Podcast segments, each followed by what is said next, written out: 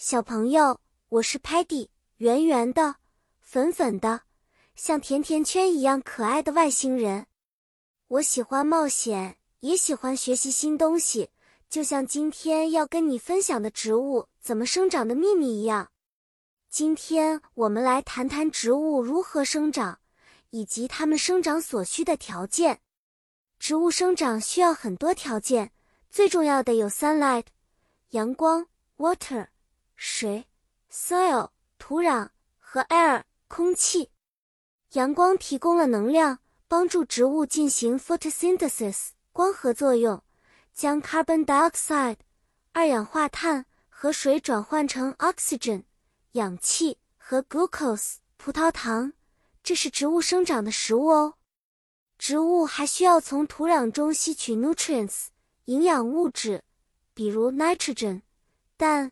Phosphorus 磷和 potassium 钾，比如我朋友 Muddy 身上的 yellow flowers 黄色小花，需要每天充足的 sunlight 来 photosynthesize。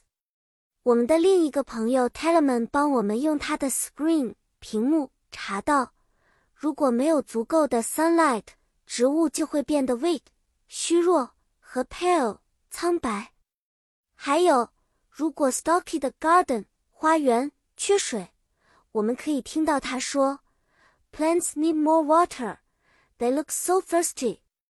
这说明植物需要 watering 浇水来保持 healthy 健康。